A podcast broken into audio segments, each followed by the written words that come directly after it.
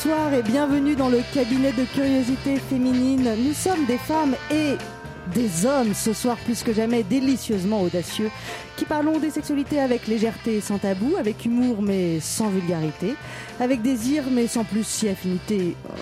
Quoique, nous sommes des femmes et des hommes réunis autour de la conviction que la sexualité est un sujet sérieux qu'il faut traiter avec légèreté et inversement.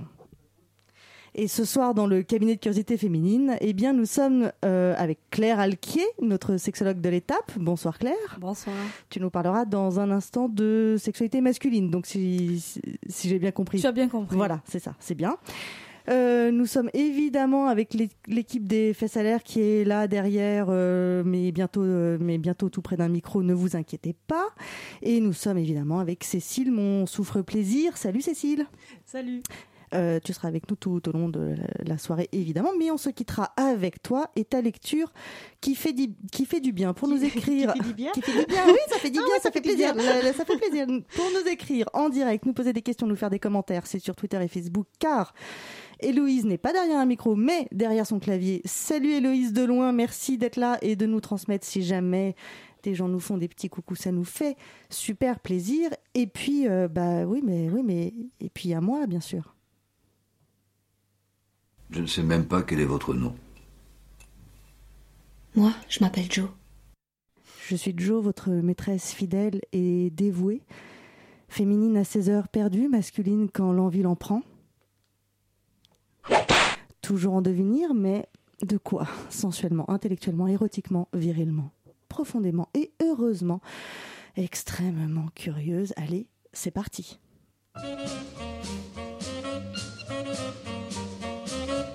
Hommes. Exclusivement des hommes, réunis pendant quatre jours autour d'un thème, la masculinité. Ah oui L'homme est défini depuis des millénaires par sa capacité à protéger la femme et l'enfant. Aujourd'hui, les pères sont plus présents avec leurs enfants. Mais comme son mari ne voulait pas divorcer. Plus soutenants avec leur épouse. Comme il imaginait que j'aurais mal supporté ce divorce. Elle avait donc décidé de le tuer. Il valait mieux que je meure. Partage plus les tâches ménagères. En fait, c'était un, assassinat euh, très altruiste. Et je pense que pour l'homme, aujourd'hui, c'est pas évident de s'y retrouver. Le plus naturellement du monde. Il a l'argent. Il a le pouvoir. Et donc, euh, je suis venu voir. Il a une Audi. Ce que c'est être un homme. Il aura la femme. Et qui c'est qui va faire un gros câlin Je suis un homme Qui c'est qui fait gros pan pour la popo Personne n'est parfait Fais-moi mal, Johnny, Johnny, Johnny Envoie-moi au ciel Fais-moi mal, Johnny, Johnny, Johnny Moi j'aime l'amour qui fait boum Alors oui, ce soir nous parlons des hommes le sujet est partout en ce moment. Euh, peut-être qu'il euh, y a un effet MeToo qui réveillerait des consciences. Je ne sais pas. Je, pose la question. Euh, les hommes se questionnent, on interroge la masculinité, la virilité, les codes du mal. On en vient à se demander si on est homme ou si on le devient. Hashtag Simone. Et euh, comment la sexualité masculine se forme-t-elle? Puisque nous, on s'intéresse un peu à la sexualité aussi tout de même. À quel code, à quelle injonction est-ce qu'elle répond? Voilà un petit peu les questions qu'on va se poser ce soir. Et pour, euh, pour nous aider à y répondre, on a deux invités de marque. Euh, J'ai hésité parce qu'on a un homme et une femme et je me suis dit, mais je commence par qui? Honneur à qui, tu vois le, hein On ne sait pas, euh, hein donc on, on, fait pile ou face, puis on... Shifumi. Shifumi. Allez, euh, Victoire Tuaillon, journaliste, journalope, membre du collectif Les Journalopes, créatrice et animatrice de l'excellent podcast Les couilles sur la table. Je dis excellent pas parce qu'elle est là, parce que vraiment, je, je l'ai conseillé à tout le monde, y compris ma mère, qui n'appellera pas ce soir, contrairement à ce que à ce qu'on a dit juste avant de prendre l'antenne. Donc Les couilles sur la table qui décrypte les masculinités justement Bonsoir Victoire, merci d'être avec nous ce soir. Bonsoir. Et puis nous sommes également avec Docteur Capote, animateur de prévention vie affective, sexualité et conduites addictives auprès des jeunes publics, lycée et CFA, et également bien connu des lectrices et lecteurs de Cosette. Salut docteur. Bonsoir. C'est pas grave. Non, c'est pas grave. Non, bon, super. merci, merci d'être avec nous. Je vous propose pour commencer, euh, avant de rentrer dans le vif du sujet, d'en apprendre un peu plus sur, euh, sur le sujet et de laisser la parole à Claire qui va, euh, qui, je ne sais pas jusqu'où tu es remonté en fait pour nous expliquer un petit peu cette histoire de, de, de virilité, de masculinité, des, des, codes de la sexualité dite masculine. Assez loin. Assez loin. On t'écoute. Je crois qu'un homme devrait toujours avoir envie, ce n'est pas mon cas, du coup je suis perdue. Ah merde. Je crois que les femmes mettent plus de temps que les hommes à jouir. On croit toujours que tous les hommes aiment la fellation. Je crois que les femmes ont le pouvoir de décision sur leur partenaire. Je crois que les femmes ont plus d'opportunités que les hommes. Je crois que les orgasmes féminins sont plus intenses que les masculins. On croit toujours que tous les gays se sodomisent tout le temps. Je crois qu'un bon amant devrait faire jouir sa partenaire à chaque fois. Voilà quelques exemples de croyances qu'on a pu entendre de la part d'hommes lors de notre dernier atelier sur la sexualité masculine, intitulé Déconstruisons nos croyances limitantes. Et oui, surprise, les hommes aussi sont soumis à bon nombre de croyances qui les limitent, qui les entravent dans leur sexualité, dans leur intimité. Bon, alors évidemment, si vous êtes ici, si vous nous écoutez, c'est que vous êtes comme nous convaincus de la chose. Mais il n'empêche qu'on a beau en avoir conscience, m'est avis qu'on n'en parle pas vraiment, ou en tout cas pas partout, et sûrement pas assez. C'est sûr. Vous n'en avez entendu qu'un petit bout, mais les questionnements sont nombreux. Un homme devrait bander tout le temps, devrait éprouver du désir en permanence, et en plus être performant. Ne considère-t-on pas trop facilement le plaisir masculin comme inhérent au fait même d'être un homme, le réduisant donc, ce plaisir, à des préoccupations essentiellement mécaniques. Comment? L'éjaculation n'est pas forcément liée à l'orgasme? Quoi? Vous n'avez pas forcément envie et besoin de multiplier les rapports sexuels pour vous sentir épanoui? Pourquoi diable associons-nous systématiquement une érection à une manifestation d'excitation Et puis, quelle fragilité, quel plaisir lorsque cette fameuse érection qui nous fait homme se fait plus fragile.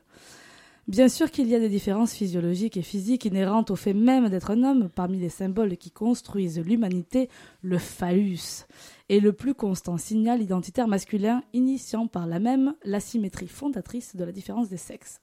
Mais derrière ce phallus se dessinent de multiples individualités, et vous allez le voir, je vais pousser mon raisonnement très très loin, des, des individualités donc qui nous sont propres, alimentées par l'héritage, l'éducation, les rencontres, les expériences, et qui nous caractérisent comme des êtres sexués. Cette identité masculine a toujours dû être prouvée, quelle que soit la société, par des épreuves de virilité qui constituaient des rites de passage vers le monde adulte, celui des hommes. Les épreuves et critères de virilité sont propres à chaque culture et époque, mais toujours organisés autour de la force physique, de l'héroïsme du guerrier et de la puissance sexuelle. Cette formidable érection, donc, dont on parle tant, n'est certainement pas étrangère au mythe de la virilité masculine, puisque l'homme présente le plus grand, le plus épais et le plus rigide des pénis des primates. On le voit Ah dans... bon Attends, je, note, je euh, on en parle plus tard. L'homme présente le plus épais, les plus... Le plus. On le voit dans l'Antiquité où les dieux sont représentés en érection, hiérarchisant de surcroît deux catégories d'individus, les êtres supérieurs qui peuvent pénétrer et les inférieurs qui ne le peuvent pas. Dès lors, un rapport de force est instauré entre les deux. Les pénétrants chez les Romains sont citoyens, par exemple. Les pénétrés, bien sûr, sont esclaves. Chez les Grecs, les sachants, dit Eraste, pénètrent les jeunes élèves appelés héromènes pour leur transmettre non seulement leur virilité, mais en plus tout leur savoir. Autrement dit, vous l'aurez compris, la virilité, c'est la pénétration active, mais quid du désir sexuel? Dans une enquête de 2017 menée chez des hommes hétéros en couple, 87% ont exprimé ressentir une pression sociale qui les contraint à montrer de l'intérêt pour la sexualité afin d'apparaître plus masculins, aussi bien à leurs yeux qu'à ceux de leurs partenaires. 40% d'entre eux exprimaient que leur ouverture aux opportunités sexuelles était plutôt le résultat du fait qu'un refus serait inacceptable de la part d'un homme plutôt qu'un véritable intérêt sexuel. Bref, si on voit que pour certains hommes rien n'a changé depuis l'Antiquité et qu'ils considèrent toujours leur sexe comme un outil de domination, eh bien ce n'est heureusement plus le cas pour tous. Surtout quand on comprend que l'homme et l'amant idéal devrait être tolérant et assertif, puissant, ambitieux, avec de l'expérience sexuelle et une bonne estime sexuelle, passionné, engagé, avec un bon imaginaire érotique, réservé, indépendant mais ouvert à l'émotion, à Si l'écoute vous de êtes son comme corps. ça, envoyez-nous votre 06. Fier de son érection, bien sûr, et en plus en capacité de la savourer, cette fameuse érection. Eh bien, moi, j'ai envie de vous dire, messieurs, bon courage. Donc, venez plutôt vous questionner avec nous et tordons le cou à cette idée que le désir masculin serait irrépressible. C'est pas moi qui l'ai dit, c'est Françoise Héritier, mais je trouvais ça très bien. Tordons le cou. Comment tu dis? Tordons le cou. Tordons le cou. L'homme présente le plus épais des pénis des primates? Ouais. Eh ben. Et Et, tu parles d'expérience? Bien sûr, j'ai fait des études. Et donc, euh, donc le sexe masculin serait un outil de, de domination? Oui. Très bien, j'ai noté. euh, Ça, ce sont- ça va Je être. te remercie pour ce résumé. Concis et clair. Mais non, mais c'est normal. Non, mais ça risque d'être euh, de, de guider les réflexions. Là, c'est deux. Je, je- on va pas questionner l'épaisseur. En revanche, je pense que l'outil de domination risque euh, effectivement d'être euh, d'être un sujet de réflexion.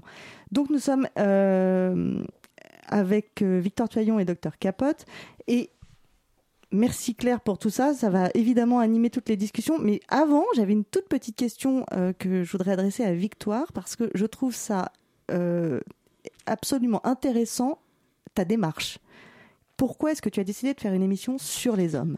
Ah, euh, bah, en fait, moi, j'ai. Sur les masculinités Ah oui, sur les hommes et les masculinités, bah, en fait, parce que c'est un sujet qui m'intéresse euh, depuis fort longtemps.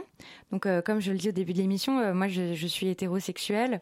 Donc, je, je suis très attirée euh, par les hommes. Non, elle disait pas ça au début de l'émission. Elle l'a dit avant, Ah oui, pardon. ailleurs, à un moment Oui, oui, où on discutait entre nous. Vous Désolée, désolée. pas. Ah oui, je l'ai pas dit. Non, pardon. Comme au début de, de mon podcast, en fait, j'explique que je suis hétérosexuelle et, et donc que bon bah les hommes, c'est un sujet qui qui m'intéresse depuis fort longtemps pour des raisons personnelles et euh, et je trouve que enfin il se trouve que moi j'ai été euh, libérée par euh, par les théories féministes. Et en fait quand on commence à, déconstruire le genre bah on déconstruit aussi le, genre masculin.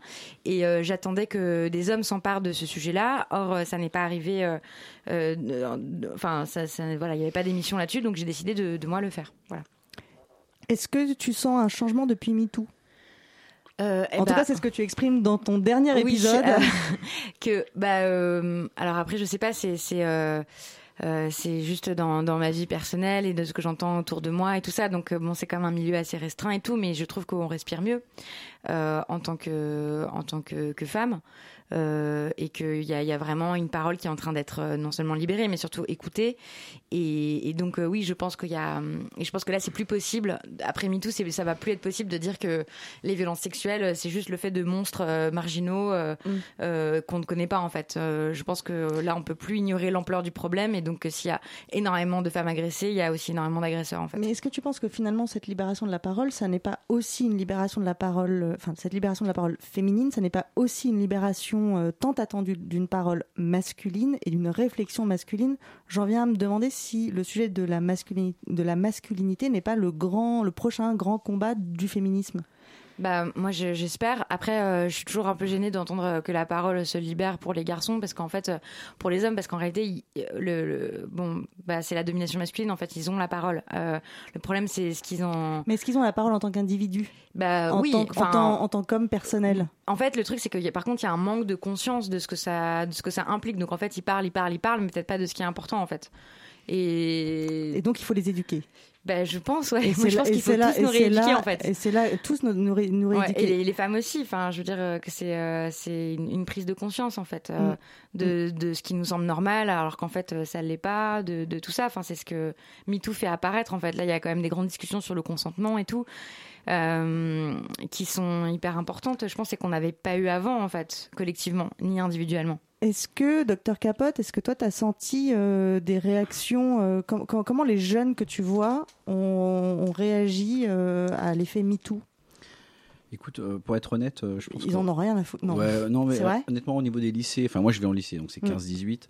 Euh, franchement, MeToo, balance ton port, ils sont passés au travers. euh, Ouais. ils sont pas sur les mêmes réseaux, euh, sur les mêmes canaux d'information.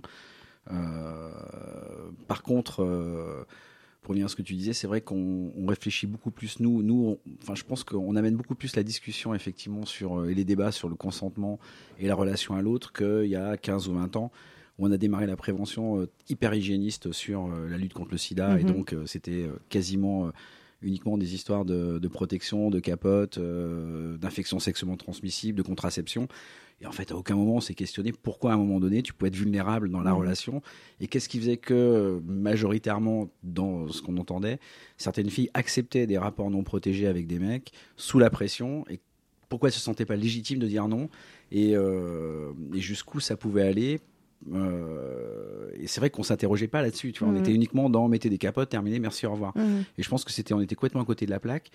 Et euh, ça fait quand même euh, pas mal de temps qu'on a un peu inversé les choses et qu'on travaille beaucoup sur la relation à l'autre et donc sur le consentement, qu'on interroge ça Mhm. et surtout euh, les stéréotypes de genre qui vont créer des, vul- des vulnérabilités, les normes de société. Et ça a changé complètement la donne. Mais je pense qu'on a plus amené que eux, euh, finalement, Ouais. euh, se sont questionnés là-dessus. Et est-ce que tu crois pas que la prochaine étape, c'est de questionner euh, non pas seulement le consentement et la relation à l'autre, mais qui on est soi, quoi? Qu'est-ce que eux, par exemple, c'est quoi pour pour eux être un homme et du coup être une femme? Ouais, je pense que c'est une étape importante, mais euh, je trouve que c'est- plus difficile à faire euh, en zone mixte euh, dans un lycée, parce que tu es forcément sur une histoire de posture, en fait, qui est importante. hein. C'est un moment où tu te construis dans ton identité, Ouais. dans tes relations à l'autre. Et je pense que si on passe pas par euh, des ateliers euh, non mixtes dans un premier temps, et ensuite, euh, je pense que dans un deuxième temps, il faut confronter cette non-mixité pour qu'on puisse échanger et avancer. Mais euh, moi, je crois que ça marche pas en mixité, quoi. parce que pour le coup, les mecs vont garder cette posture euh, de mâle dominant, Ouais. et, les filles euh, très souvent parlent très peu, en fait. D'accord. C'est ce que vous disiez un petit peu, euh, Claire et, et Alexia, euh, l'autre jour quand on s'est réunis au sein du cabinet de curiosité féminine. Vous, vous nous racontiez cette, euh, cet atelier euh, qui n'accueillait que des hommes sur les, les croyances limitantes masculines, où vous disiez euh, le- ils, ils ont parlé comme jamais on les a entendus parler. Ouais, et puis ils l'ont exprimé aussi, c'est qu'ils ont, ils sont tous arrivés avec ce constat qu'ils n'avaient pas véritablement de lieu où ils en parlaient entre eux. Et ça, c'était assez intéressant à observer parce qu'ils disaient finalement, euh, tous, ou la majorité en tout cas, qu'ils parlaient de sexualité, euh, de sentiments, de sexe, de rapport à l'autre avec leurs amis filles ou femmes, mais pas avec euh, les mecs, pas entre mecs. Et qu'il y avait vraiment ce truc qui manquait, dont ils avaient conscience pour le coup, et que ça leur faisait du bien et, euh, et plaisir d'être là dans un espace qui était euh, prévu pour eux, ouvert à eux, et euh, à l'écoute de ce qu'ils pouvaient exprimer de ça, sans jugement, dans une bienveillance. Il y avait tout un truc qui était un petit peu doux et bien organisé autour de ça, qui faisait que c'était propice à l'échange. Et ça, ça a été renvoyé dès le début et ça a été confirmé à la fin, après deux heures et demie de discussion. Ils étaient 15. Nous, on était deux femmes. C'est vrai que ça pouvait être un peu particulier aussi à ce niveau-là. Mais finalement, ça s'est plutôt bien passé. Est-ce que le, le caillou dans la chaussure de, des hommes euh, d'aujourd'hui et de, de- et de demain, ça n'est pas justement cette espèce, cette injonction à la virilité? Qu'est-ce que, qu'est-ce que vous en pensez, euh, docteur Le Capote Victoire? caillou dans leurs chaussures, euh, c'est-à-dire ce qu'il est. Ben, en fait, euh, ça remplit deux rôles, euh, c'est-à-dire qu'ils peuvent quand même marcher quoi avec le, le caillou. Donc, euh, euh, j'ai l'impression que c'est- toujours difficile en fait de, de renoncer à une à une domination parce qu'en fait il y a des avantages évidemment à la domination masculine. C'est-à-dire qu'il y a des coûts à la domination masculine, mais bon, il y a quand même aussi beaucoup d'avantages, sinon ça ça perdurerait pas. Et euh, mais c'est sûr que ça crée, je pense que ça crée beaucoup de souffrance. c'est objectivement mesurable et je pense que ça a aussi à voir avec beaucoup de fléaux sociaux. Euh, que sont euh, eh ben voilà euh, la, la violence aussi des, maladies le suicide le enfin bon ça a à voir avec beaucoup beaucoup de choses en fait une ce qu'on appelle la masculinité toxique Mais t'as pas l'impression que moi, en écoutant tes émissions, puis même en ce moment, j'ai l'impression que ça, ça sort de partout, que c'est le grand sujet. Euh, une, une des, une des émissions euh, que j'ai non seulement beaucoup aimé, mais encore une fois, euh, j'ai envoyé un peu à tout le monde en disant c'est celle-là qu'il faut écouter. Euh, c'est l'épisode 9 sur, sur les éducations viriles. Tu invitais Olivia Gazalet, l'auteur du mythe de la virilité. Euh, oui, cette notion d'éducation virile, je trouve ça dingue qu'on en, qu'on en ait jamais entendu parler ou, ou si peu. Enfin, il fallait être, euh, fallait être historienne de, de l'Antiquité et s'être intré- intéressée particulièrement à ça pour entendre parler de ces éducations extrêmement violentes et qui expliquent beaucoup de choses finalement, beaucoup de choses de ce que sont les hommes aujourd'hui, de, des injonctions euh, qui sont les leurs. Et, et je, évidemment, je te rejoins. Et de toute façon, si je dis une bêtise, je sais que Cécile sera là pour me reprendre. Mais euh, je te rejoins pour dire que c'est très difficile de, euh, de vouloir quitter son, son rôle de dominant. Surtout, ils n'y ont pas intérêt en fait. Enfin, c'est pour ça qu'il y a plein de types à qui tu parles et en fait, ils te, ils te disent que le patriarcat, ça n'existe pas en Est-ce fait. qu'ils n'y ont pas intérêt? Est-ce que fondamentalement, ils moi je suis convaincue que c'est dans leur intérêt en fait. Bah, ça dépend de quel point de vue tu te places. Euh, Je pense que d'un point de vue éthique, euh, d'un point de vue humain, euh, oui. Mais en fait, d'un point de vue matérialiste, bah non, en fait, parce que bah ça va avec énormément d'avantages en réalité, Mm. Euh, notamment financiers, euh, notamment, enfin, voilà, c'est. Donc je pense que c'est c'est. Non, ils n'y ont pas tous intérêt. Ça dépend sur quel plan tu te tu te places, quoi. Mm. Mais, euh, mais oui, après, euh, peut-être. euh, Enfin, moi, je pense que voilà, on serait tous plus libres et plus heureux et en étant égaux et tout. Mais bah non, enfin, je sais pas, il y a, Il y a Ah aussi non, des gens qui on n'ont pas envie de ça, tu vois.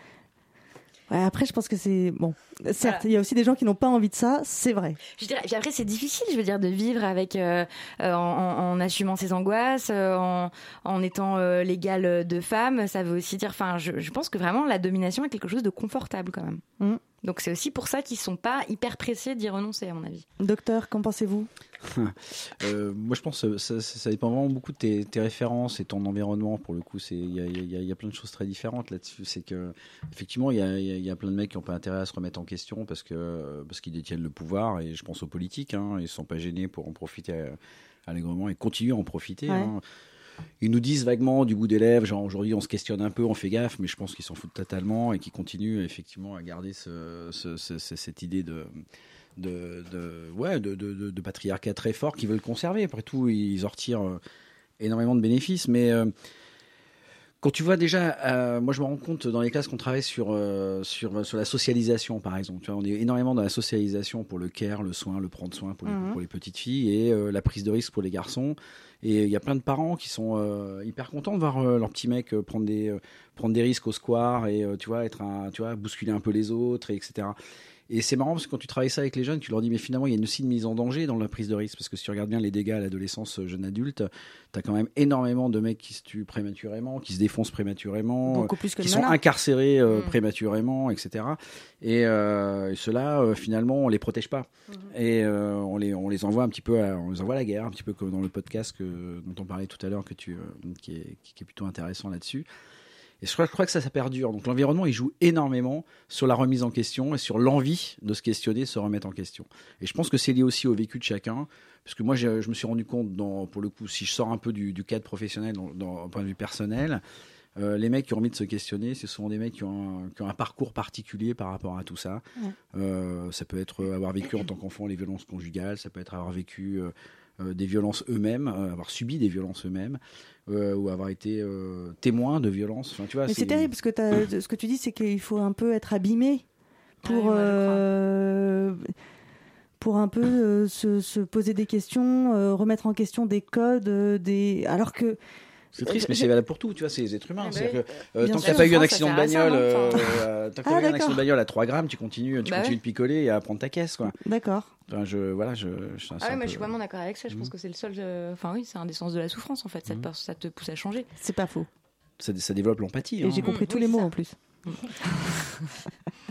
Non, mais ça développe l'empathie et c'est vrai que forcément, euh, euh, moi, je- ce boulot que je fais aujourd'hui, il est pas là par hasard. Ouais. On en parlait tout à l'heure. hein. Bon, c'est pas, en plus, je m'en cache pas, mais euh, moi, j'ai vécu des violences conjugales quand j'étais gamin. Forcément, il y a une sensibilité à- et un sentiment d'injustice par rapport à certaines Mhm. choses que t'as pas envie de répéter. Alors euh, après, tu as un environnement très fort qui te pousse à ça, mais euh, tu peux te questionner du coup Mhm. parce que t'as pas envie de répéter ça. Et l- comment on se construit sexuellement quand on est un jeune garçon aujourd'hui? Euh, Écoute, euh, Comme on peut. ouais, comme on peut. ouais. Euh, alors, moi, la particularité que j'ai, c'est que du coup, je les vois en groupe. Donc, en groupe, euh, c'est toujours difficile de savoir Ouais. réellement euh, ce qui se passe parce qu'il y a la dimension posture, surtout à l'adolescence.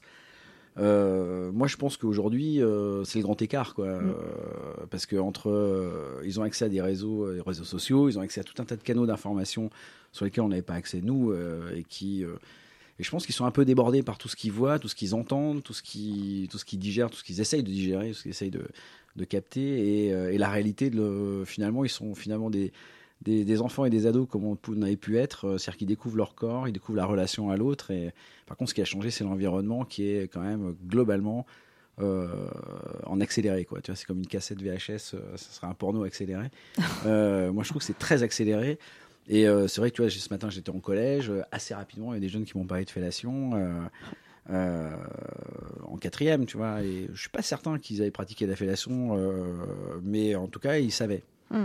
Moi, je pense qu'en quatrième, il y a 15 ans ou 20 ans, on ne parlait pas de fellation. Ah, Moi, je me souviens. Alors, alors moi, mais moi, je suis une jeune fille de bonne famille. Mais je, je me souviens d'une discussion avec des copines où ça parlait de pipe et je faisais semblant de comprendre et je suis allée voir ma mère en disant c'est quoi une pipe, maman? En quatrième? Ouais. C'était en quatrième Ah, Je sais pas, c'était au collège. Ouais, ouais. ouais, mais enfin, tu vois, là, je trouve que je faisais c'est. semblant de comprendre. Je fais, ouais, ouais, Ça- bien sûr. Bah, tu penses évidemment. Attends, euh, je te Ça- resserre du Nesquik. Non, mais je pense que c'était un peu plus présent. euh, voilà, la télé-réalité. On dit toujours les mêmes choses, hein, on le redit beaucoup, mais je pense que c'est quand même les canaux d'information sont quand même pas les mêmes. de Non, c'est clair. Et comment tu fais le tri dans tout ça euh, Je trouve que c'est pas simple. C'est sûr que dans Hélène et les garçons, il se passait pas grand chose. C'était beaucoup plus soft. C'était ouais. À la cafette, ils Ouais, à la cafette, euh, ouais. C'était c'était beaucoup plus cool. Ouais, mais bon, mais quand même, parce que tu vois, Hélène aussi. Non, allez, on se, on fait une petite pause musicale et, euh, et on revient juste après pour euh, la suite de ces discussions.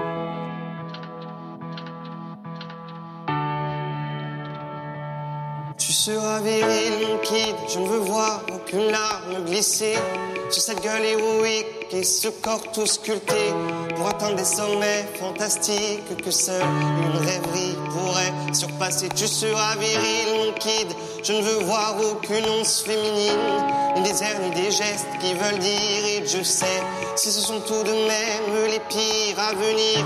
Te castrer pour quelques vocalistes, tu seras viril, mon kid. Loin de toi, ces finesses tactiques de ces femmes d'origine qui féminisent, gros bise, sous prétexte d'être le messie fidèle de ce fier modèle archaïque. Tu seras viril, mon kid. Tu tiendras dans tes mains l'héritage iconique d'Apollon. Et comme tous les garçons, tu courras de ballon en champion et deviendras mon petit héros historique. Virilité abusive. Virilité abusive. Tu seras viril, mon kid. Je veux voir ton teint se noircir de bagarre et forger ton mental pour qu'aucune de ces dames te dirige vers de contrées roses. Néfastes pour de glorieux. Tu seras viril, mon kid. Tu y seras ta puissance masculine pour contrer cette essence sensible que ta mère nous balance en famille et fatigue ton invulnérable Achille.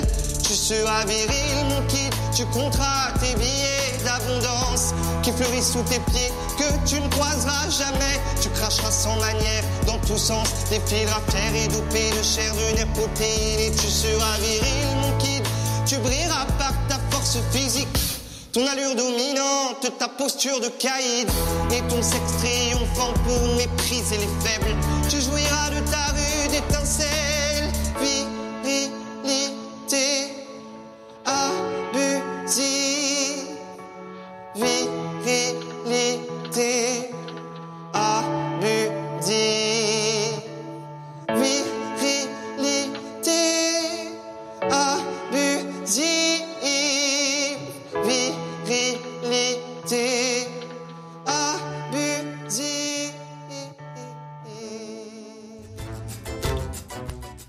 attributs euh, de la masculinité. Force, euh, la domination, euh, la vitesse, la puissance, euh, les poils. C'est un type taiseux, euh, il, fait, il fait jouer ses maxillaires en mode euh, je vais en tuer un ou deux. Ouais, viril quoi. Tu vois, le, le dos euh, musclé, euh, le, hum, la barbe, le- la mâchoire euh, épaisse. euh, On n'utilise pas ce mot pour les femmes. Une femme qui est virile, mais c'est un mot pour les hommes. Bah, peut-être qu'on peut dire une femme virile, mais genre, c'est un garçon. Enfin, on dirait un garçon manqué, non Larousse. Ensemble des caractères physiques de l'homme adulte, ce qui constitue le sexe masculin. Alors. Ah, donc on peut pas en donc c'est lié au masque, à l'homme, pas à la femme. Et c'est aussi capacité d'engendrer vigueur sexuelle, mâle, énergie, courage. C'est notre côté animal. C'est-à-dire que quand tu te sens fort et tout, on a l'impression que c'est le mec qui va pouvoir faire des gosses. J'ai l'impression que la virilité, c'est plus trop à la mode aujourd'hui. Ça- Il y a un côté un peu beauf, quoi. Un mec trop viril, je serais pas à l'aise. Par exemple, moi j'ai des copines qui vont aimer les mecs euh, plutôt androgynes justement euh, et tout, et d'autres qui vont aimer plutôt les mecs vraiment euh, costauds, grosse barbe. euh. Et regarde les canons maintenant, les métrosexuels, ils sont pas virils. Bah non. Je pense qu'on est ambigu parce que on dit à la fois que la, la virilité euh, c'est démodé, ça a mauvaise presse, etc. Mais je pense que ça c'est un canon de beauté masculin qu'on continue à rechercher. Tu vois, il y a souvent des meufs qui disent euh, Ah, moi j'aime bien les mecs un peu virils, et elles te rajoutent souvent un peu macho. Est-ce qu'on peut être viril sans être Moi je macho? pense qu'on peut être viril sans être macho. On en reparlera quand il faudra porter quelque chose de lourd. On en reparlera quand il faudra porter quelque chose de lourd. Vous êtes sur Radio Campus, c'est le cabinet de curiosité féminine et on parle de, de, being a man. Comment on fait pour être un homme? C'est quoi être un homme? C'est quoi, quoi la masculinité Et c'est quoi la virilité J'ai l'impression que la virilité, c'est vraiment, vraiment un souci en fait.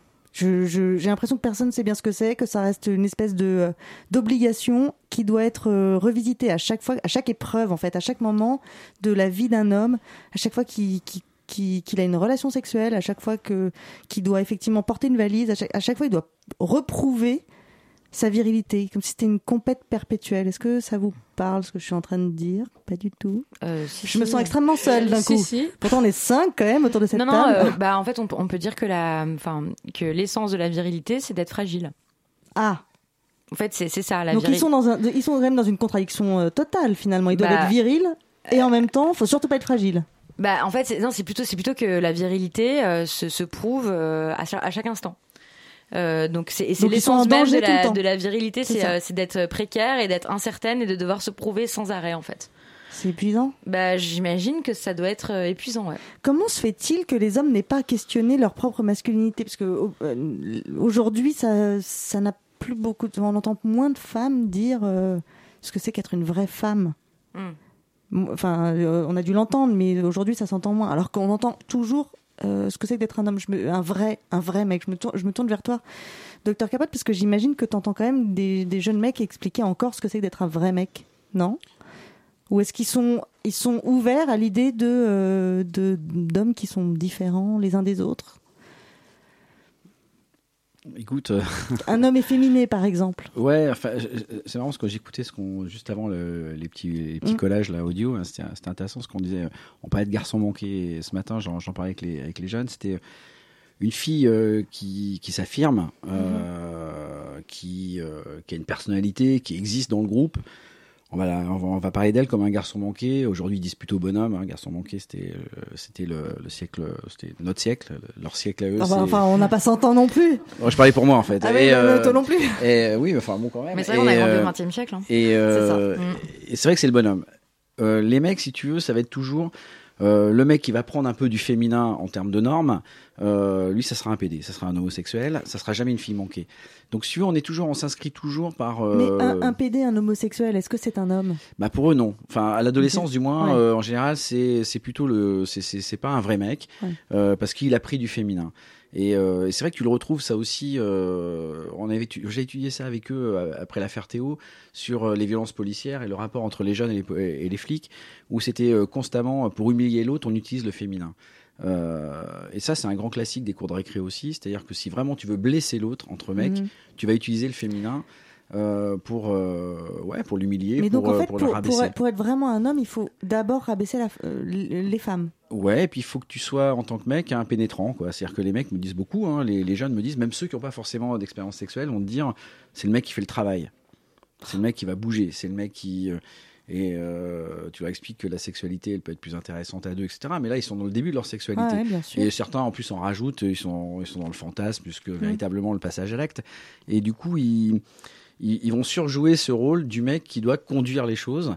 Et euh, ils sont persuadés que c'est comme ça que ça doit se passer, Mm. et parce que ça fait depuis la nuit des temps qu'on leur dit. Et il y a très peu de mecs qui finalement vont dire à leur fils non, tu sais, euh, ça peut être aussi égalitaire. Une fille peut te draguer, elle peut te conduire, elle peut t'embarquer. Est-ce que peut- les hommes sont prêts à être dragués? À se faire draguer, à être Je suis pas séduits? certain, non, je suis pas C'est une grande discussion que j'ai régulièrement avec tout un tas de gens. Ils disent Et- qu'ils aimeraient bien, mais euh, ils aimeraient choisir la personne qui les drague. Ah oui, bien sûr. Bah, forcément. Ah bah, moi aussi, j'aimerais bien.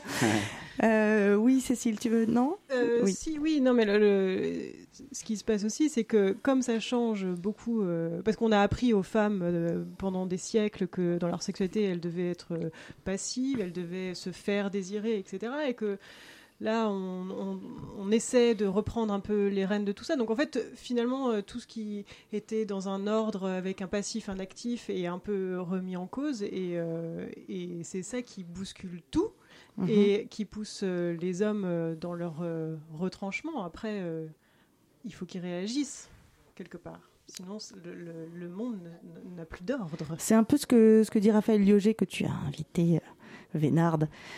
Euh, il parle de. euh, il dit que les hommes doivent être euh, responsables, mais pas coupables. Oui, oui. euh, C'est un peu ça ce que tu dis, Cécile. Il faut, il faut réagir là. Euh, oui, alors lui, son bon, il, il invente rien. hein. Il en fait, il a, il a repris. Et euh, blanc dans les dents Ouais, enfin, en fait, il a, il a repris tout un tas de concepts féministes, mais il les a renommés. Euh, mais, euh, Mais en tout cas, euh, oui, oui, bah, il, il- il re- Ça passe mieux quand c'est dit par un mec, peut-être? euh, oui, oui. Bah oui, non, puis, puis parce que voilà, non, parce mais qu'il puis a c'est tous les... dit- non, mais euh, blague à part, c'est quand même, il on est quand a même a C'est bien dit. Non, mais parce que voilà, c'est c'est rare, donc on est plus indulgente aussi. C'est-à-dire qu'on. Non, surtout, euh, il est temps qu'un homme le dise. Non, mais c'est pour ça. Mais je veux dire, du coup, en fait, ce qui apparaît complètement banal dans la bouche d'une femme, du coup, apparaît, euh, enfin, messianique dans la bouche d'un mec. T'es là, genre, alléluia, tu vois. Ça y est, il dit un truc et tout. Alors, en fait, il dit des trucs. Bon. Mais, mais c'est bien, c'est bien. Encourageons-les, c'est bien et tout ça, c'est voilà, c'est c'est important et tout. Bref, en tout cas, cette histoire de responsable et pas coupable. Oui, mais il le dit plus généralement euh, pour la domination euh, masculine, c'est-à-dire que euh, euh, que chaque personne, enfin chaque homme a une responsabilité, euh, prend part à la domination masculine et en bénéficie. Et donc il s'agit de, de s'en sentir euh, responsable, Euh, non pas de se flageller en disant que euh, parce qu'on est quelqu'un d'horrible, etc., mais de reconnaître qu'on a une part de responsabilité dans un, état de fait. Et donc avec la responsabilité vient aussi la possibilité d'agir et le devoir d'agir. en Et fait. ça, ça me paraît plutôt intéressant, non? Moi, je trouve ça très intéressant et je pense qu'en plus, euh, ça, s'applique à plein de situations. Euh, Enfin, je pense que la responsabilité, c'est vraiment un concept euh, central et fondamental pour qui veut agir et changer les choses. Parce que si personne ne se sent responsable d'une situation, il est impossible qu'elle qu'elle change. C'est pas faux. Et pareil, j'ai compris tous les mots. Euh, on, on parlait, des- on, on parle un peu quand même tous d'éducation euh, en filigrane, et il y a une, une BD qui, à mon avis, devrait être euh, lecture obligatoire euh, au collège. Hein? Non, t'es pas d'accord? Ah, si, si, carrément, au collège, au lycée. Ouais, euh, ouais, mais mais après, hein. âges, en fait. Non, non, hein, mais ouais, euh. mais je veux dire, dès le collège, c'est Le vrai sexe de la vraie vie, tome 1 et 2, tant qu'à faire, de la dessinatrice Si. Euh, parce que, euh, au-delà de raconter des, des situations réelles, puisque c'est c'est à, à partir de témoignages, elle le fait avec un trait assez. euh, c'est léger, c'est sympathique, euh, tout ça, et euh, c'est assez androgyne ce qui permet de c'est finalement assez dégenré et c'est extrêmement reposant à la lecture et tout ça est ponctué de de, doubles pages de planches entières qui qui sont très pédagogiques donc euh, donc oui je pense que c'est un bon un bon cadeau un bon un bon outil. Et figurez-vous qu'elle était au pavillon des canaux mardi dernier en même temps que nous pour euh, notre think tank baptisé réflexion. Et euh, que Marie Griffon dont je vous parle dans un instant l'a, l'a, l'a chopé pour lui poser deux trois questions. De base, les hommes naissent assignés hommes, en l'occurrence, parce que c'est important ce terme, avec une injonction à être fort, être grand, être testostéroné, et quand ils auront l'âge, à bander dur et à faire, avoir de l'endurance. Enfin, mais ah, mais c'est horrible parce que nous, nous aussi, on en a énormément des injonctions. hein, ça, s'appelle le patriarcat. Mais l'injonction à la masculinité, c'est horrible parce que c'est dévastateur. Ça, ça biaise les rapports euh, que ces hommes peuvent avoir avec euh, des partenaires, etc. L'injonction à masculinité, en plus, c'est une projection sexualisée. Et ça commence dès l'enfance. Donc ça veut dire que tu projettes sur ton enfant. Ah Bah oui, bah moi, mon, euh, mon fils, euh, il sera un don juan, quoi. Mon fils sera un don juan, ma fille ira au couvent. Fais une sexualité qui est à ton image. N'en fais pas si tu n'en veux pas. Et sens-toi libre et surtout ne culpabilise pas et ne laisse personne te culpabiliser. J'aime bien montrer des gringalets et euh, un peu de bidou et qu'est-ce qu'on s'en fout? Enfin vraiment, ça les empêche pas d'avoir une sexualité épanouie et puis si quelqu'un peut se reconnaître dedans, bah, c'est parfait. Moi, au début, ça part d'un postulat de base qui est genre si je veux montrer la vraie sexualité, et ben il faut que je montre les vrais corps qui vont avec, tout simplement. Donc euh, après, effectivement, c'est militant, mais c'est fou que le fait de montrer la réalité soit militant. Pour moi, le cul, c'est comme quand t'apprends à jouer du piano. T'as beaucoup d'échecs avant de réussir à jouer ta putain de lettre à Elise, si tu vois ce que je veux dire. Donc, euh, donc oui, en fait, t'as- la sexualité, elle est jalonnée de fails pour réussir à kiffer. Donc, euh, bah en fait, c'est même pas pareil là, ça n'a pas été une prise de parti genre faut que je monte des fails. Moi, j'ai juste à m'inspirer de ma propre sexualité et euh, c'est jalonné de trucs où tu te retrouves vraiment à faire ouais non abandonne, on va on va arrêter ça et puis on va aller on va aller s'ouvrir une, une bière parce que là on va on va lâcher l'affaire. Donc en fait. euh, pour moi, c'est important de montrer les trucs qui foirent. Parce que souvent, on se sent seul au monde quand ça arrive, mais tellement pas. Ça veut dire que ça, c'est. c'est- En fait, tous ces, tous ces, euh, toutes ces histoires sont sur des bases de témoignages. Vous n'êtes pas la seule euh, à avoir eu euh, vos règles pendant, euh, pendant que vous fassiez la- faisiez l'amour et que ça soit une scène de crime à l'arrivée. Et puis c'est marrant parce que les fails, ça déclenche toujours un petit, euh, un petit rire en mode genre, oh putain, je compatis. Euh, Est-ce que le grand fail pour les hommes, ça n'est pas euh, la panne érectile? Ouais, c'est ce qu'on dit tout le temps. Enfin, moi, je, enfin, euh, une- que c'est pas ça la grande crainte? Je pense Non, ouais. pour les hommes, pardon. Oui, elle Pour exi- les jeunes hommes, Oui, les euh, jeunes hommes. Je pense qu'elle existe quand tu es ado, quand tu es jeune adulte, euh, forcément. Après, avec le temps, je pense que tu apprends aussi à prendre de la distance par rapport à ça. euh, Enfin, si tu as envie de te questionner un peu, bien Mais sûr. justement, ce type de euh, ce type d'initiative, ce type de BD qui montre ces choses-là et qui les qui les montre d'une manière euh, légère, c'est pas grave. Qui dédramatise. Ça- merci. Je- je- tu cherchais ce mot-là Voilà. Ouais, c'est qui- pour ça que j'ai besoin d'elle. Je l'ai pas vu, euh, donc euh, du coup, je me sens un peu con, mais euh, Non, mais non, je vais, du je tout. vais, je vais, je vais la lire. Je vais me précipiter. Ah bah oui, demain, évidemment, tu vas te précipiter. Mais celle-là, celle-là ou d'autres. Mais justement, dédramatiser euh, cette, parce que ça a l'air d'être une. en- Enfin, on a toutes, toutes. Je, je, je- je parle sans leur avoir posé la question, mais toutes ici, je suis sûre qu'on a été confrontés à des mecs qui étaient en panique totale de ne de ne pas être euh, extrêmement durs. Ouais, puis je pense que ça vient aussi. On peut valider, s'il vous plaît, les filles. On peut juste. Bien euh, J'allais justement dire non, moi jamais. Faut toujours qu'elle la ramène celle-ci. C'est pas possible. Ouais, évidemment. Non mais t'as un truc tout con qui joue aussi dans, en termes de prévention, c'est sur, euh, c'est que cette histoire de préservatif aussi, hein, de rien, c'est que le mec il peut mettre, un- il peut mettre une capote s'il bande. Donc euh, déjà il y a cette espèce d'angoisse de si je bande pas, euh, est-ce qu'on va se protéger ou pas se protéger? Et euh, techniquement, si tu veux, il y a un truc qui joue où il peut se questionner à ce moment-là. Alors après, euh, ça fait des années qu'on lui dit il faut bander, il faut bander, il faut bander, il Ouais. faut bander, et que ça revient toujours au même truc sur cette histoire de quand tu vas au, au bord des terrains de sport euh, le week-end, euh, tu dois être le plus fort sur le terrain, tu dois être c'est- toujours la même rengaine sur la force, la virilité. Mm. euh, il ne peut pas y avoir effectivement. mais je pense que cette histoire de préservatif aussi, et moi je le vois quand j'ai des classes que de mecs, qu'on finit par bosser sur, sur pourquoi, par exemple, ils ne veulent pas mettre de capote, bah, la grosse angoisse, c'est des bandés. Donc tu, re- tu reviens sur cette histoire de technique et des mecs vont te dire je préfère me passer de capote, comme ça au moins. euh, on n'est pas obligé de voir que je peux avoir euh, des. Est-ce Que- que c'est grave.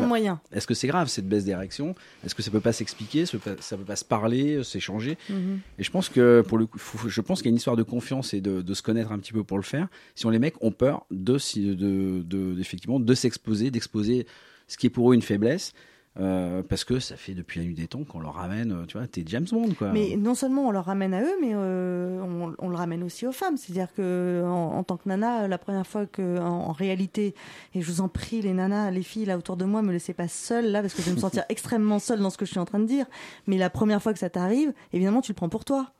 Tu, tu t'as- Ah oui, oui. Non, mais s'il vous plaît. Mais s'il bien vous plaît, sûr. Merci. Oui, bien sûr. euh, Donc, bien je- sûr. merci, non, mais j'ai l'impression qu'aussi c'est parce qu'il y a un manque d'imagination euh, du script euh, sexuel aussi, tu vois. Et t'as l'idée qu'avoir une relation sexuelle, c'est forcément avec euh, un pénis en érection, alors que bah ça peut être d'autres trucs aussi en fait, euh, une relation Et sexuelle. qu'une relation sexuelle est forcément justement euh, dans un coït aussi où il y a Bah, ça, pénétration, alors que euh, pas forcément. Donc Bah oui. forcément, s'il n'y a pas d'érection, il n'y a pas de pénétration, ou ça devient en tout cas plus compliqué, où il faut être un peu plus imaginatif. Et... Oui, mais euh, avant d'en arriver à ce stade-là, parce que ça c'est déjà une maturité sexuelle, avant d'en arriver là, euh, être capable de dire finalement, euh, là on a des organes, euh, et- et oui génitaux, mais en fait juste un organe parmi d'autres. Euh, tu le maîtrises pas, euh, tu peux pas, euh, tu, peux pas m'assurer à 100% que tu vas pouvoir le, le faire bander ou pas. Ou pas. Et, et de, de la même manière, moi en face, je, je ne peux pas t'assurer que que je vais mouiller, pas mouiller, enfin tout ça avoir un discours peut-être un peu euh, juste bi- biologique, physiologique, quoi, juste de dire et c'est pas grave.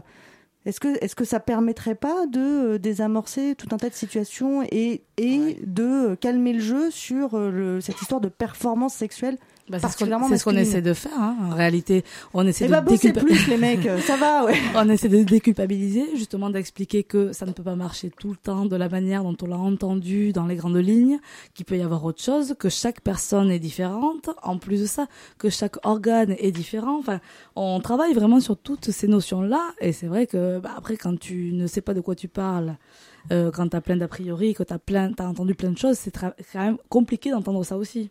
Tu Mm. vois. Mais ça sert pour après, je suis sûre moi. Allez, mais de toute façon, Claire, elle est comme ça. Elle est, euh, hyper positive toujours, quoi qu'il arrive.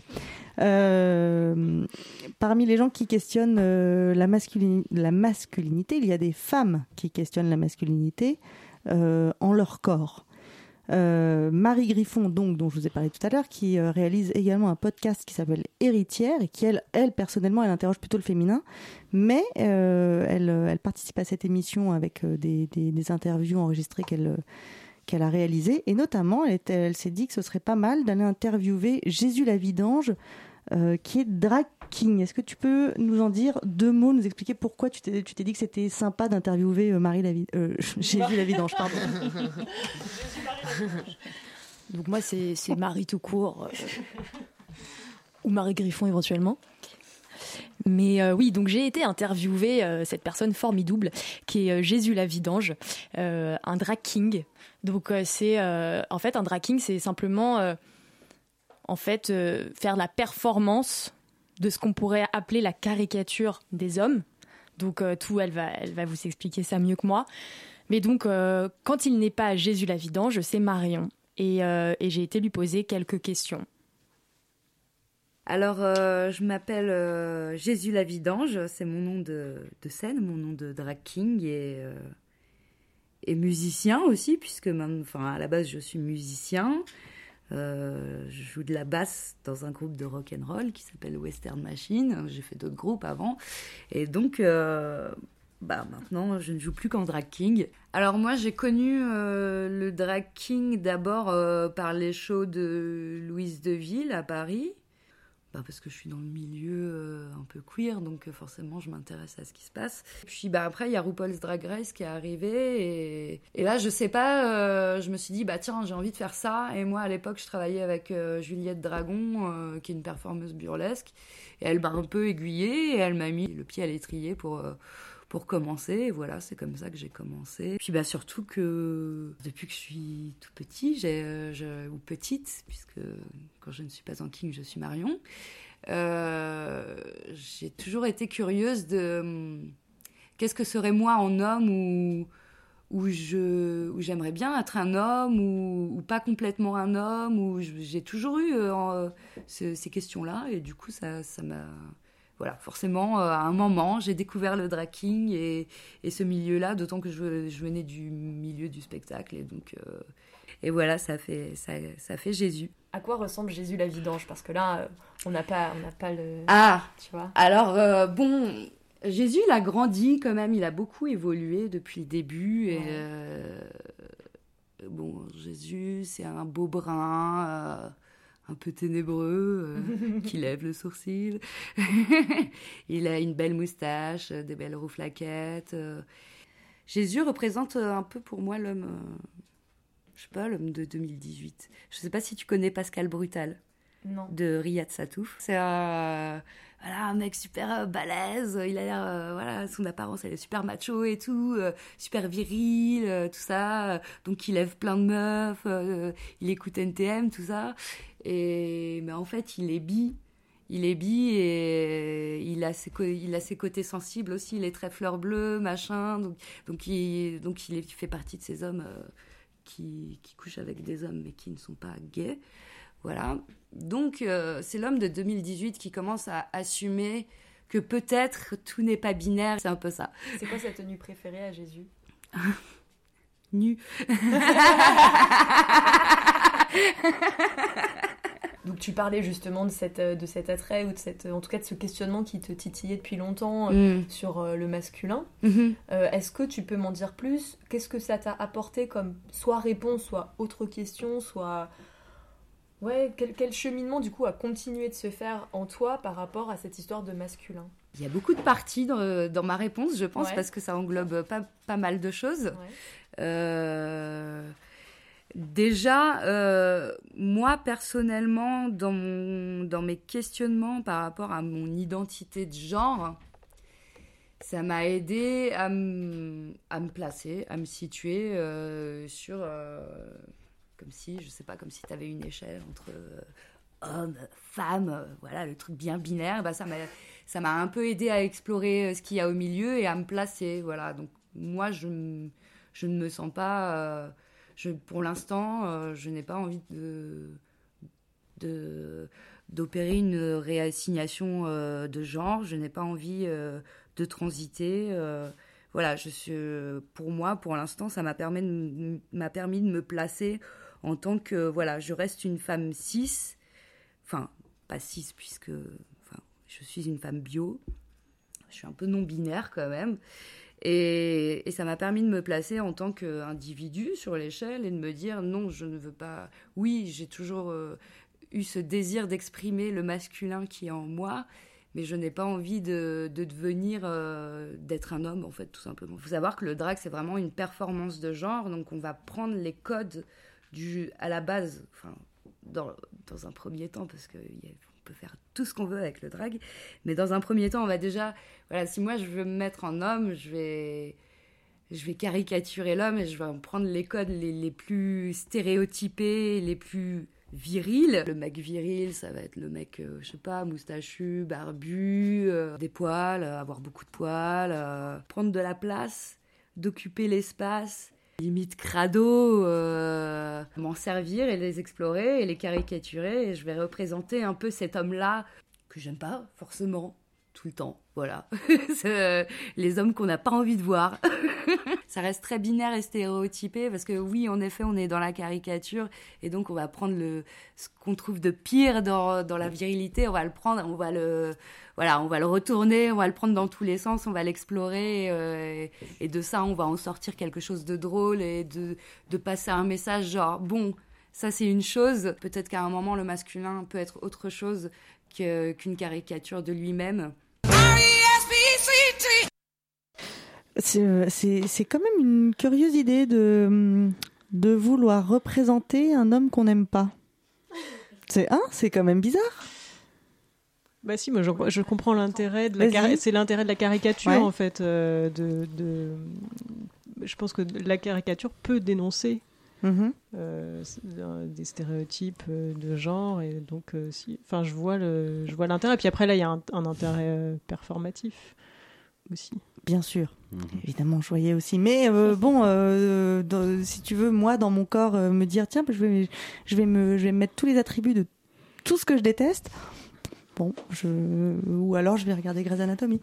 Et bah oui, attends, on a tous nos problèmes aussi. Hein. Ah ouais, tout à fait. Voilà. Mais c'est vrai que si je parle de, de Jésus la vidange, c'est ça Ouais. euh, Dans les lycées, à mon avis, j'ai des problèmes avec les, les parents d'élèves. Quoi. Ouais. Ouais. Ça va être compliqué. Ouais. Pourtant, ça n'est que, euh, que, que du, que du, du jeu, que quoi. du jeu, du, du jeu. déguisement. Ouais, du... mais là, tu vois, c'est- Ouais. là, on va toucher quand même. euh, Est-ce que tu as, plus de problèmes avec les parents d'élèves ou avec les élèves? Non, enfin, je pense qu'on les. Les euh, élèves, ça va les faire marrer juste ou ça va. Je pense que les élèves, ça les, ça les interroge, ils sont prêts à ça. Moi, je commence toujours mes animations aujourd'hui en justement en sortant de la binarité et en expliquant qu'effectivement, il y a aussi euh, des jeunes. Par... Parce que l'idée, c'était de, de visibiliser tout un tas de jeunes Ouais. que, dont on parlait jamais, hein, entre autres. Et, et j'attaque toujours euh, sur une histoire un petit peu de, de licorne du genre, sur l'identité du genre, le Mhm. fait qu'on peut se sentir neutre, on peut prendre un peu du masculin, du féminin, sans aller trop loin non plus, mais qu'il y a aussi des gamins qui naissent intersexes, qui peuvent être transgenres, etc. Et, Mhm. et je trouve que euh, après on parle des orientations sexuelles et euh, qu'il y a des différences, différentes orientations sexuelles, des orientations aussi euh, émotionnelles, pas que simplement sexuelles. Et euh, je trouve que ça passe quand tu démarres là-dessus parce que, bah, ok, quoi. Ils s'interrogent, hein, Mm. tu lis sur les visages des fois de quoi ils nous parlent, mais pour le coup, c'est présent d'entrée de jeu et au moins si dans la salle, euh, il y en a quelques-uns qui se questionnent là-dessus, ils sont pris en compte dès le début Mhm. et on n'est pas dans quelque chose de trop euh, hétérocentré et, et, euh, dans les normes habituelles en Mhm. fait sur la, sur la preuve. En fait, ce qui est, ce qui est, ce qui est triste, c'est que toutes ces normes de virilité, j'en reviens à la virilité, j'ai l'impression que c'est le, le sujet, hein. le sujet central, le, le problème. Donc, je disais tout à l'heure. Tu veux dire que c'est le sujet de l'émission? Voilà. tu, sais, tu, tu sais que tu l'as mérité celle-là. Euh, je ne sais plus ce que je voulais dire maintenant. Je te remercie. La virilité, oui, mais tac, tac, tac, il y avait une suite à tout ça. Et c'était passionnant en plus. Euh, je, je te déteste. Je te Je maudis. suis vraiment désolée. Si, si, ça va revenir. C'est pas possible. Bah, je ne sais plus. Ah, si, si. Une histoire de, euh, de, de domination, mais euh, je sais pas, euh, espèce par espèce, race par race, orientation par orientation. Enfin, il faut être au-dessus de la meute. le- la virilité, c'est un truc, c'est moi le plus fort. Et donc je suis plus fort. Je, peux- je fort qu'un autre homme parce que cet autre homme, bah en fait, il est efféminé et pas moi. Donc moi, je suis, moi, je suis plus fort. Euh, je suis plus fort qu'une femme évidemment parce que c'est pas un homme. Je suis plus fort. Je suis blanc donc je suis plus fort qu'un noir. Je suis blanc. L'élargis à tout. Il y a une espèce, il y a un truc de d'une violence humaine euh, extrême, je trouve. L'homme viril, il est au-dessus de tous les autres, non? Euh, oui, bah, c'est comme ça qu'il se définit par exclusion des autres et par domination sur les autres catégories, enfin celles qui sont exclues de la virilité. Et c'est pour ça qu'il faut peut-être se méfier de l'idée d'une masculinité qui serait saine, parce que c'est une autre manière de recréer des hiérarchies en fait. De dire, euh, moi j'ai une bonne masculinité. Et donc tu- toi, tu veux dire quoi? Que tu que tu es contre la masculinité? Ah oui, moi je pense qu'il faut tout exploser en fait. Euh, je pense que... Et donc euh, inventer d'autres termes? Euh, ou, ou arrêter de se définir comme ça en fait. Donc y compris féminité, parce que si on peut pas être Aussi, masculin, on on n'est pas féminin Ouais. non plus. Bah, en fait, on est sur un spectre, mais en tout cas, euh, sortir le plus possible des normes. Et Mhm. donc, euh, et aussi de la, de la bonne norme qui serait la norme de la masculinité saine, en fait, euh, Mhm. qui en fait est un autre visage pour continuer à dominer. Enfin, là, par exemple, euh, on dit, ah bah, la masculinité saine, c'est être, faire preuve de plus d'empathie et tout ça, mais ça a toujours des effets pervers parce que, par exemple, faire preuve de plus d'empathie, ça peut aussi être utilisé pour euh, continuer à avoir du pouvoir sur les autres, par exemple. Mhm. Et ça, on le voit assez bien à l'œuvre là dans les. Enfin, je veux dire, par exemple, là, pour tous les cadres d'entreprise, euh, on leur demande de faire preuve euh, d'empathie. Absolument. Mais, mais c'est un outil de domination, Bien en fait, sûr. encore une fois. Donc, bref, voilà, je pense qu'il faut se méfier de de la masculinité saine et de. Je pense qu'il faut tout. Ouais, ça, il faut. Il faut tout foutre en l'air. quoi. Ouais. Moi, je suis pour ça. T'es une nanar. euh, Une nanar du genre. Ouais, t'es une nanar du genre. Très bien. Euh, Docteur Capote, euh, nanar du genre aussi ou? Moi, j'en reviens sur le mot empathie, pour le coup, parce que euh, je pense que l'empathie en entreprise, c'est pas l'empathie euh, dans le social, ou c'est Mhm. pas l'empathie, tu vois. Moi, j'ai bossé dans la lutte contre le sida, on développait l'empathie euh, en termes de counseling et, et euh, de proximité par rapport aux personnes euh, séropos, touchées, malades, etc. Et je pense que tu peux réellement, euh, on est partager euh, des choses dans l'empathie. euh, si t'es- Enfin, c'est d'abord une technique, mais c'est surtout aussi émotionnellement, c'est-à-dire que tu te mets dans des conditions. Après, Je dans l'entreprise, c'est autre chose. hein, c'est pas, Oui, ce que oui, je dis, hein, c'est plus dans l'idée que tu sais, on dit ah bah euh, c'est bon ok les mecs, euh, par exemple en fait on tape beaucoup sur la virilité traditionnelle, Mhm. enfin dite traditionnelle, mais euh, en fait faut regarder sur quel genre de virilité on tape et en fait on tape aussi sur la virilité des classes populaires, euh, Mhm. c'est-à-dire qu'on moque la virilité euh, des rappeurs, des dockers, des camionneurs, de voilà mais Mais en revanche, la, viri- mais la virilité de du, Macron, du- par exemple, tu vois. voilà. oui. Bah si, bah en fait, ça c'est la virilité. C'est la est- virilité du pouvoir. Oui, c'est la virilité du pouvoir. Et ça, on dit ah bah non, mais c'est bien, mais c'est un homme bien et tout, machin, genre il est poli, euh, Mhm. tu vois, il respecte les femmes, je sais pas quoi et tout. Mais en fait, c'est, enfin, Mhm. c'est un autre visage de la domination Absolument. masculine en fait et de la masculinité hégémonique. Donc faut, c'est- voilà. Non, oui, je suis d'accord là-dessus. hein. C'est clair que les rappeurs, effectivement, euh, les jeunes des quartiers populaires Ouais. se sont montrés du doigt parce que. Mais eux, c'est euh, une virilité euh, affichée, si tu veux. Mhm. Là, c'est plus Vislard, c'est cette virilité. euh, euh, déguisée Mhm. sous, le, sous forme d'empathie, de technique, de technique de Mhm. commerce, de, Ouais. de bien sûr, celle-là, elle, fait des dégâts, hein, très clairement. Mais euh, moi, je pense qu'entre mecs, pour le coup, sur cette histoire de virilité, aujourd'hui, euh, sans aller jusqu'à euh, euh, la punkitude anarchiste, euh, on explose tous les gens, ce que je sais pas trop. Ouais, moi, je pense que c'est important de réfléchir effectivement là-dessus. Mais déjà, dans un premier temps, je pense qu'en tant que mec, il faut qu'on accepte d'être- bousculé dans nos, euh, dans, dans nos idées reçues. Ça veut dire fermer nos gueules quand il faut la fermer. Euh, je pense au fameux mansplaining, etc. Et, Mhm. et je pense qu'on n'est pas prêt à le faire. Et je pense qu'il y a un moment, il faut se, faut se polisser là-dessus. Je dis, Mhm. attends, j'ai habitué depuis mon arrière-grand-père à la ramener sur des sujets qui me concernent pas. Donc j'essaye de fermer ma gueule sur les sujets qui me concernent pas. Donc je laisse parler d'abord les concernés. Mhm. Euh, J'accepte aussi euh, de faire, euh, de laisser, euh, de laisser les personnes autour de moi fermer, euh, finir leurs phrases, le fameux euh, interrupting, etc. Mais quand tu commences à t'intéresser à ça, c'est passionnant parce que Ouais. pour le coup, tu, moi, je faisais pas gaffe forcément. Et puis, euh, on- comme tout mec euh, élevé par, euh, par effectivement un mec qui m'a appris à être un mec. Et, et, euh, et puis à un moment, tu te questionnes et puis tu, tu te rends compte que c'est hyper présent au quotidien. Et, et si tu fais un petit peu attention à ça, euh, si tu prends un peu de recul par rapport à ça, ça te demande un, ça te demande un effort et d'accepter surtout d'être, euh, d'être bousculé. Il faut, il faut accepter ça. Et je pense qu'aujourd'hui, la limite, elle est là. C'est qu'il y a plein de mecs qui te disent oh, on peut plus rien faire, on peut plus draguer, on peut plus machin. C'est pas vrai. C'est juste qu'il faut que tu acceptes qu'on te rentre un peu dedans parce que tu as en face de toi des personnes qui ont été oppressées. Et quand tu es oppressé depuis des générations, c'est normal que tu que aies envie de rentrer dans l'art. Quoi. Absolument. Et le, la- la- le pendant doux de tout ça, c'est accepter euh, de se faire draguer. Parce que c'est aussi se faire un peu bousculer, se faire Bah oui, draguer. bien sûr. Oui, Cécile. Oui, ce que je voulais dire, c'est qu'en fait, euh, c'est comme. euh, les- ce dont il faut se méfier euh, avant tout, c'est les injonctions en fait, et dans, la, la virilité en souffre autant que la féminité et que que ce soit une virilité. Donc là, on, on est passé d'une grosse virilité poilue à une virilité saine, pleine d'empathie, à etc. Et donc on est tout le temps dans l'injonction, Dans l'injonction, ouais. et on, on, on peine à s'en sortir. Et nous, les femmes. On n'est toujours pas euh, sortis d'ailleurs et, euh, et, eux, ils commencent à peine. et eux, ils commencent à peine. Donc, euh, donc euh, bon. on n'a pas voilà. le cul sorti des ronces. Je crois qu'ils ont même pas On commencé. n'a hein. pas le cul sorti des ronces. Eh bien voilà, eh bien voilà. Vous voyez, c'est avec cette belle expression que nous allons finir cette, cette, cette partie d'émission.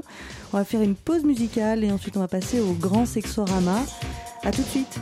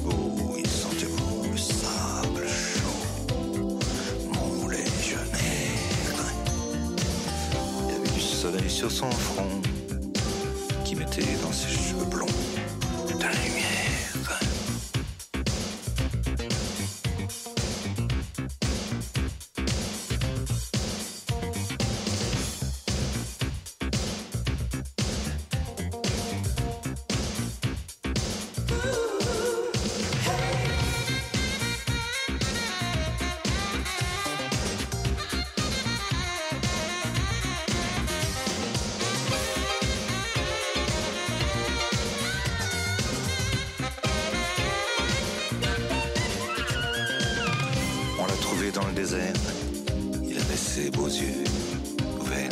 Dans le ciel passaient des nuages. Il a montré ses tatouages en souriant. Il a dit, montrant son cou. Pas vu, pas pris. Montrant son cœur ici. Personne.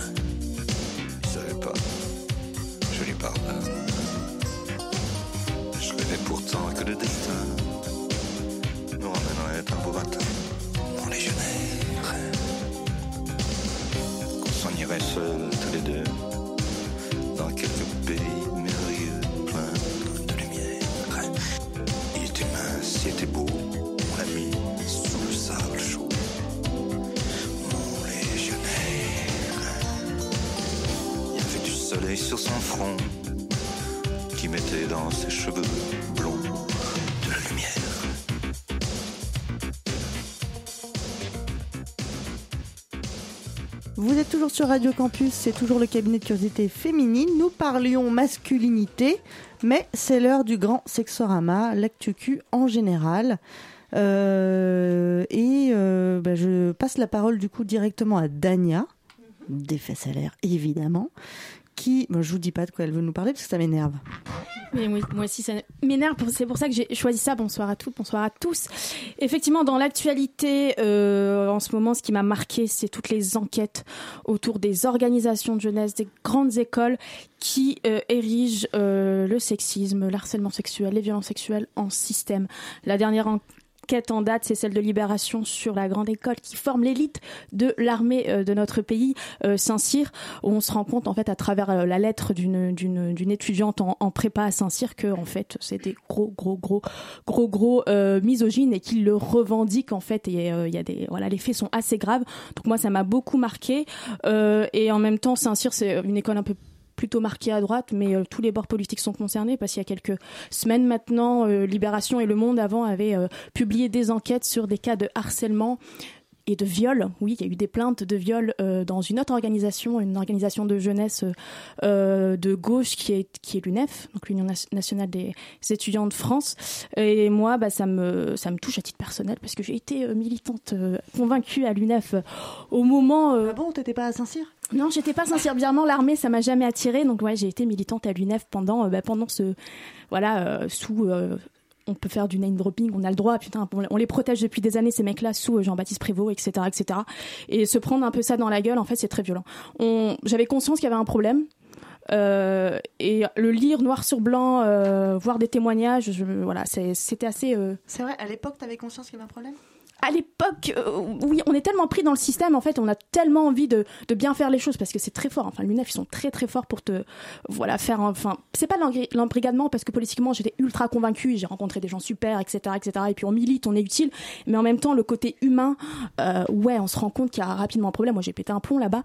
Euh, clairement, j'ai complètement pété un câble. Et, et ouais. et trois quatre années plus tard je me rends compte que ça me touche encore et que qu'il y a des choses voilà que j'ai envie d'éclaircir et euh, que j'ai envie de comprendre et c'est tout aussi marquant que c'est des organisations de gauche en fait il y a- y a, l'UNEF il y a aussi les- le mouvement des jeunes socialistes euh, les jeunes communistes enfin voilà donc je vais juste rajouter, Ouais. euh, de gauche, t'es gentil, mais euh, socialiste, l'UNEF, pour moi, c'est pas de gauche. hein. voilà. pour la défense de l'UNEF de gauche. Euh, moi, j'écoute son ressenti et Mm. c'est une réalité. Voilà. Après, euh, c'est en- comment on le combat, c'est dans l'éducation. Et moi, je Mm. travaille beaucoup avec les jeunes là-dessus. C'est comment vous pouvez faire évoluer les choses entre vous, puis par la suite. C'est-à-dire que l'air de rien, c'est curieux quand tu leur poses la question, ils me disent souvent il faut que ça change. Puis quand tu leur poses des questions, tu les mets en situation de parents euh, dans l'éducation éventuelle de veulent leur enfance, pas que ça change. Bah, ils reproduisent quoi. Ouais. Et, euh, et c'est ça le plus compliqué, c'est arrêter de reproduire. Exactement, arrêter de reproduire. Mais après, euh, Saint-Cyr, c'est. euh, euh, je sais pas si vous avez lu l'article, mais il, il est, le- le- enfin l'article dans, dans Libé, il est absolument dingue, quoi. C'est là, on est à un point, on, on a l'impression de lire un truc qui se passe au 19e siècle. euh, ou, enfin, je, je, je, je sais, je, je sais pas, mais c'est vraiment complètement délirant euh, à, à ce niveau-là. c'est ouf Ah, voilà, Mais c'est euh, ouf. à Cosette, Julia et Leila avaient fait une belle enquête qui était sur, qui était sur les, euh, la guerre invisible, les violences sexuelles à l'armée, euh, qui était Ah quand ouais. même, euh, euh, qui était assez édifiante. Ouais, ouais. Ah oui, non, mais c'est édifiant, clairement. Donc, euh, li- oui, bah, lisez ce- cet article, lisez l'article de Leila et Julia si vous pouvez le retrouver Ils sur. sont sortis en livre.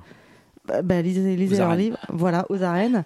Et euh, mais c'est absolument édifiant parce que effectivement, il y a un système qui qui, qui qui empêche les femmes de d'aller au bout de leurs études et, donc d'intégrer l'armée parce que parce que vous comprenez, elles sont pas faites pour ça, elles sont faites pour aller à la maison faire des enfants. Euh, ceci étant dit, est-ce qu'on a mieux comme sujet sympa? Claire Ouais, on a un sujet hyper sympa. Euh, le projet de loi contre les violences sexuelles et sexistes présenté cette semaine par Marlène Schiappa. Alors, que dit la loi, Claire Oui, qu'est-ce qu'elle dit Alors, la loi, il y a... Alinéa 1. Alors, On, on a un premier point qui est quand même assez important, qui dit qu'il n'y a pas d'âge minimum de consentement sexuel. C'était l'une des mesures phares, mais le gouvernement recule. donc que dit-elle d'autre? Elle dit, elle dit Ouais, non, également... je sais, là, je suis en pleine forme. C'est- Ouais, c'est- mais c'est oui, pas mais mal, il hein, ça passé 11h30. Ça nous, ça nous tient. Euh, L'allongement du délai de prescription à 30 ans après la majorité. Les associations de défense des victimes demandaient l'imprescriptibilité aujourd'hui réservée aux crimes contre l'humanité. Donc ça c'est plutôt une bonne nouvelle. qu'il y ait ce point-là dans la loi. Et euh, dernier point, euh, la création d'une contravention d'outrage sexiste. Certains diront que c'est inapplicable, mais peut-être, peut-être, oui. Mais ça, ne, ça nous semble tout de même un message fort que, que de dire que l'on peut, que l'on ne peut plus, pardon, impunément insulter les femmes dans la rue. D'accord. Oui, je, je vais juste Rajoute. ajouter que, euh, en fait, l'histoire de la prescription, donc effectivement, on est passé euh, à 30 ans après la majorité euh, de, de prescription, donc ça, c'est une bonne nouvelle, sauf qu'en fait, la, la- la bataille, elle se joue sur l'imprescriptibilité euh, que aujourd'hui la justice euh, juge impossible à faire dans les faits, etc. Euh, sauf qu'en fait, c'est aussi un symbole fort de, de se dire que hein, on, on ne sort jamais impuni d'une violence sexuelle et d'une agression sexuelle. Ce serait ça le- le- l'idée, c'est que c'est pas parce qu'il s'est passé 30 ans que bon maintenant ça y est, il s'est passé 30 ans, on s'en fout. Sauf que voilà, ils ont euh, reculé aussi sur cette euh, mesure-là. D'accord. Voilà, donc c'est à mon avis un petit projet de loi. Voilà. Décevant. Un peu, à mon sens, assez décevant. Qui mériterait un petit coup de fouet. Oh oui. Voilà, et Cécile, puisque tu es au micro, toi tu veux, toi c'est plus, c'est plus sympa, c'est plus, c'est plus Ouais, moi je fais dans la légèreté un peu. Euh, puisque on parle des hommes, je voulais euh, juste euh, euh, vous conseiller le livre de Jérémy Patigné qui s'appelle Le petit guide du féminisme pour les hommes, qui est édité chez Textuel. Et voilà, c'est un livre qui explique aux hommes tout ce qu'ils ont à gagner à être féminisme parce que le féministe pardon parce que le féminisme libère aussi les hommes, on en a un petit peu euh, parlé. Euh, et puis il a plein de super arguments pour dire combien euh, c'est bon pour votre couple, c'est bon pour la planète, c'est bon pour la santé, etc. Et que de la même façon, on peut être antiraciste en étant blanc, hein, ce que je pense nous sommes tous ici. On peut tout à fait être un homme et féministe. C'est possible. Et ce qui veut aussi dire, à un moment donné, tout, à l'heure, Dr Capote l'a dit, ce qui peut aussi vouloir dire laisser la place aux femmes euh, parfois et les laisser parler, ça ne veut pas forcément dire prendre toute la place, d'être euh, dans la lutte, d'être féministe. En tout cas, il explique très bien à quel endroit on peut s'engager. Il y a toute une petite histoire euh, aussi de, du féminisme dans le temps pour un peu rattraper les lacunes si vous en avez. Il n'est jamais trop tard, vous pouvez vous réveiller à 50 ans et vous dire tiens, si je devenais féministe, c'est le moment ou jamais. Et Non, voilà. non, à 60 ans aussi, c'est, non, Oui, non, jamais, non, c'est pas jamais le moment ou tard. jamais, mais c'est toujours le bon moment. c'est toujours le bon moment. Parce que, comme le dit donc euh, Jérémy Patigné, le seul risque que prend l'homme féministe, c'est de devenir moins con. C'est, c'est, c'est pas faux. Et c'est le prochain invité des couilles sur la table d'ailleurs. Eh ben euh, voilà. C'est vraiment un super livre, euh, je recommande. C'est vraiment génial ce bouquin. Voilà. Eh bien, c'est le, il est temps de nous quitter. Euh, merci encore aux Fessalaires de nous, de nous accueillir et de nous prêter leur, leur créneau. Euh, merci à vous qui nous écrivez, qui nous, qui nous écoutez, qui nous écrivez, qui nous dites que, euh, que vous êtes contents de nous retrouver euh, dans vos oreilles. Euh, Suivez-nous sur euh, le cabinet de curiosité.fr. Venez aux ateliers. Euh, mais dépêchez-vous de vous inscrire parce qu'ils sont euh, hyper vite complets. Et ça, on est très très contente, hein, bien sûr, mais euh, dépêchez-vous, dépêchez-vous de vous inscrire. Euh, faites-nous savoir si vous voulez euh, venir, si vous voulez participer à ce que nous, ce que nous faisons, si vous voulez vous investir, si vous voulez animer des ateliers, écrire des articles, prendre des photos, faire des, des sons pour des émissions de radio, enfin, que sais-je encore. Euh, inscrivez-vous à la newsletter pour euh, vous tenir informés. C'est tout pour aller plus loin sur notre sujet Descente au cœur du mal de Raphaël Liogé aux éditions Les Biens qui libèrent, le mythe de la virilité d'Olivia Gazalet aux éditions Robert Laffont. Je ne parle pas du livre dont vient de parler euh, Cécile puisqu'elle vient de le faire. Le blog de Cédric Lemaire aussi qu'on a qu'on a trouvé euh, plutôt intéressant, s'appelle le Mexpliqueur, le mexpliqueur.wordpress.com et évidemment les couilles sur la table sur euh, Binge et SoundCloud et toutes les plateformes de podcast. Sinon, si vous êtes au collège, au lycée euh, ou en CFA, bah, euh, évidemment, euh, écoutez tout ce que vous raconte le docteur Capote. Et si vous n'avez pas cette chance, eh bien, lisez Cosette. Nous, on se retrouve en mai, mais on passera une tête derrière un micro en avril pour la prochaine émission des Fesses à l'air. Vous savez sur quoi c'est ou pas encore? Probablement le porno. Probablement le porno. Voilà, euh, je pense que j'ai tout dit. Merci, euh, merci à vous, docteur Capote et Victor Tuaillon, d'être d'être venus ce soir, un vendredi soir. Ah, merci de nous avoir invités. Enfin, de- oui, merci beaucoup de nous avoir invités. Non, merci d'être venus vraiment. Merci Marie, merci Héloïse. Nothing to, ok, nothing to declare. Merci Antonin, merci Maxime, merci Michael. J'ai dit merci à tout le monde. Euh. Ah, allez, arrête. Euh, de rien. Euh, on se quitte avec la lecture qui fait du bien. Euh, et ce soir, c'est Rêve de jouissance de Lou Cristal. Oui, je le dis bien ou pas? Ouais. Euh, donc, Rêve de jouissance de T'en as Lou- fait un poil trop, quoi. Un poil trop? Ouais. D'accord. A C'est le soupir de la fin qui était un poil trop. Hmm. Ok, bah je recommence. Ouais, Merci. Rêve de jouissance de Lou Cristal, parce que quand une femme rêve d'un homme, ne ris pas enfin. Ce n'est pas forcément comme on pourrait l'imaginer. Bonne soirée à tous.